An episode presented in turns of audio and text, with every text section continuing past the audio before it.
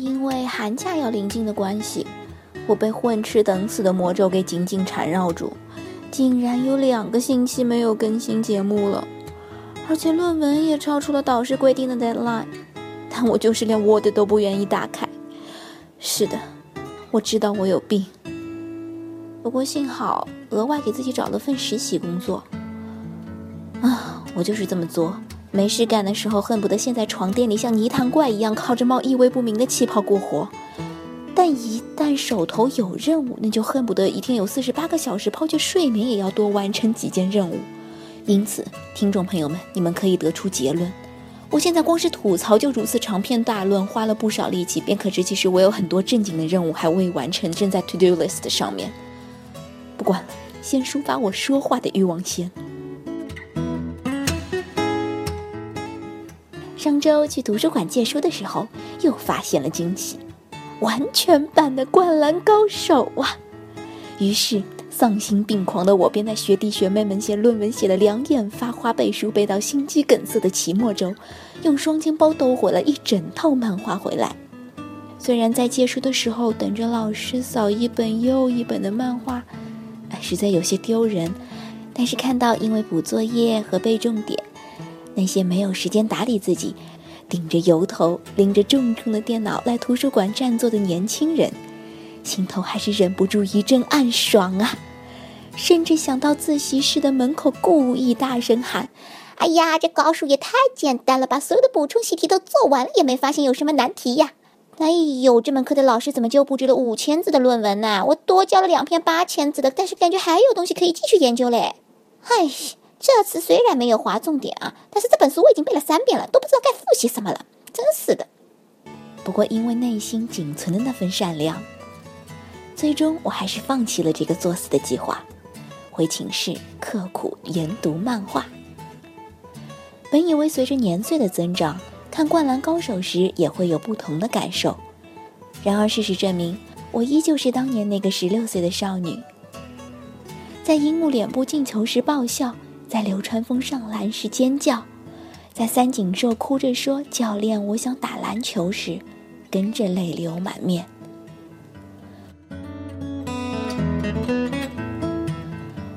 每看完一本漫画，都忍不住赞叹：井上雄彦画的实在太完美了。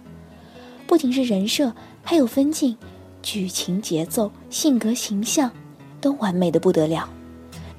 这样的漫画简直是全人类的骄傲。不过，也并不是每一个角色都一样丰满，因为必须要排除流川枫这个眼里只有篮球的少年公敌和少女心猎手。不过，我想这并非是井上雄彦的疏忽，反而可以说是神来之笔。在这一边看漫画的时候。这样的感触尤为深刻。有一个情节可以作为解释：晴子的一帮朋友在起哄，说：“晴子呀，你每次都去看流川枫打球，他会不会也正好喜欢你呀？”晴子忙忙摆手，但心里也忍不住对这样的可能性抱着极大的期许。但是就在此时，流川枫刚刚决定要成为日本第一的高中生，愈发坚定的训练。此时，他从晴子身边经过，晴子看到了这个拥有迷人肌肉线条、酣畅淋漓打球的流川枫，看到了他的眼睛。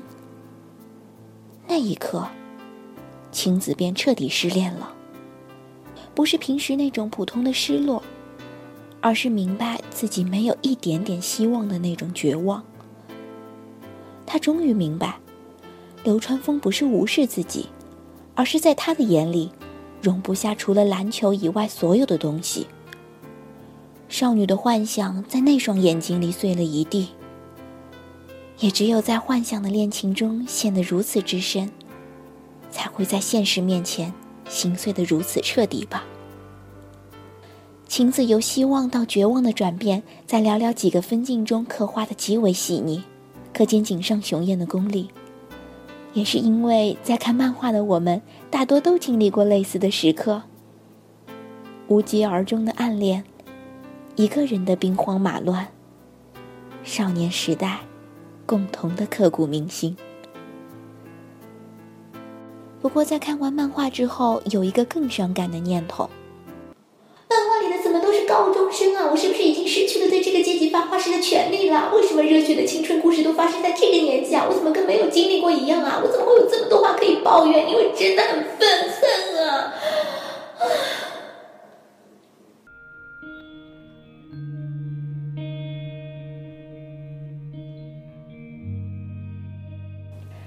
上周还有一件非常重要的事情，《星球大战七》上映。因为北美提前两周上映的关系，在一月九号前我都不太敢刷微博、微信，生怕被剧透。可是因为这次恰巧有考试，还是没有成功赌上年轻人的尊严去看凌晨的首映档，只能早早的换上暴风兵的纪念 T 恤聊以慰藉。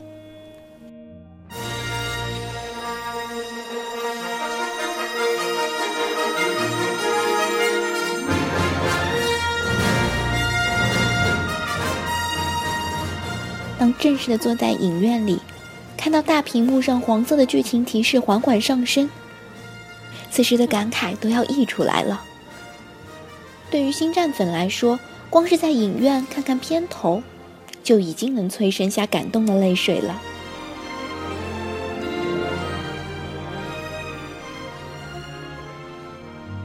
更何况这一部 Han、Leia、Luke 都回归了。不过，对于这一部中那个冒着青春痘、毛还没有长齐的反派，本人非常不满，非常想到情绪。谁让他捅死了他老爹汉呢？比起 Luke，明显汉更得少女心。他呀，可是驾着千年损耗拯救公主的盖世英雄啊！即使白发苍苍，他也是迷人的。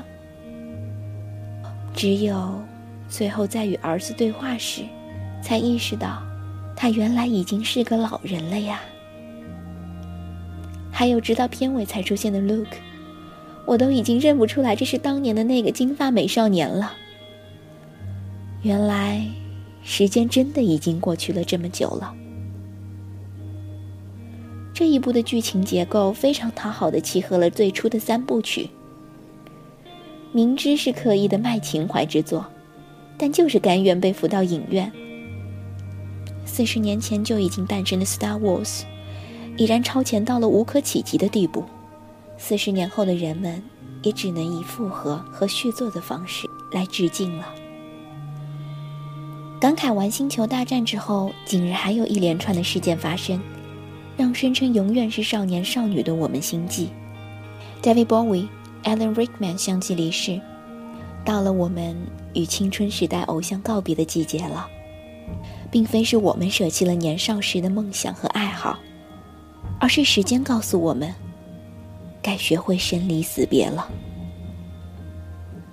不过，比起学会如何体面的告别，其实心底更期盼的，是收获一份无法割舍的情感。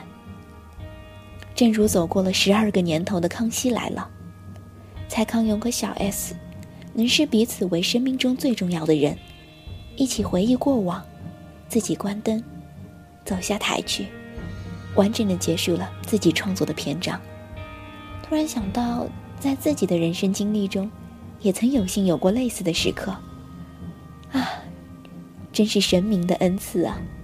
可以让我在回答 “After all this time” 这个问题时，也可以坚定的说：“Always。”